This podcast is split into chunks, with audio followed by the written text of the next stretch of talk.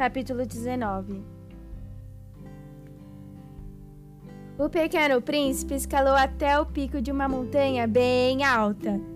As únicas montanhas que ele havia conhecido eram os vulcões que mal chegavam à altura do joelho. Ele usava o vulcão extinto como um tamborete. De uma montanha tão alta como esta, pensava ele, poderei ver todo o planeta e todos os seus habitantes. Mas não conseguiu ver nada mais que uns picos pontudos. Bom dia! Ele gritou quando chegou no alto. Bom dia, bom dia, bom dia. Respondeu o eco. Quem é você? Perguntou o pequeno príncipe. Quem é você? Quem é você? Quem é você? Respondeu o eco.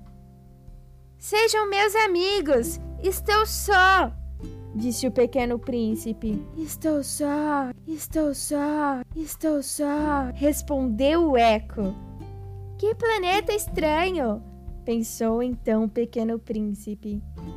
Ele é seco, cheio de picos e de areia. E as pessoas não têm imaginação, não fazem nada além de repetir o que dizemos. Em meu planeta eu tinha uma flor e ela sempre falava primeiro.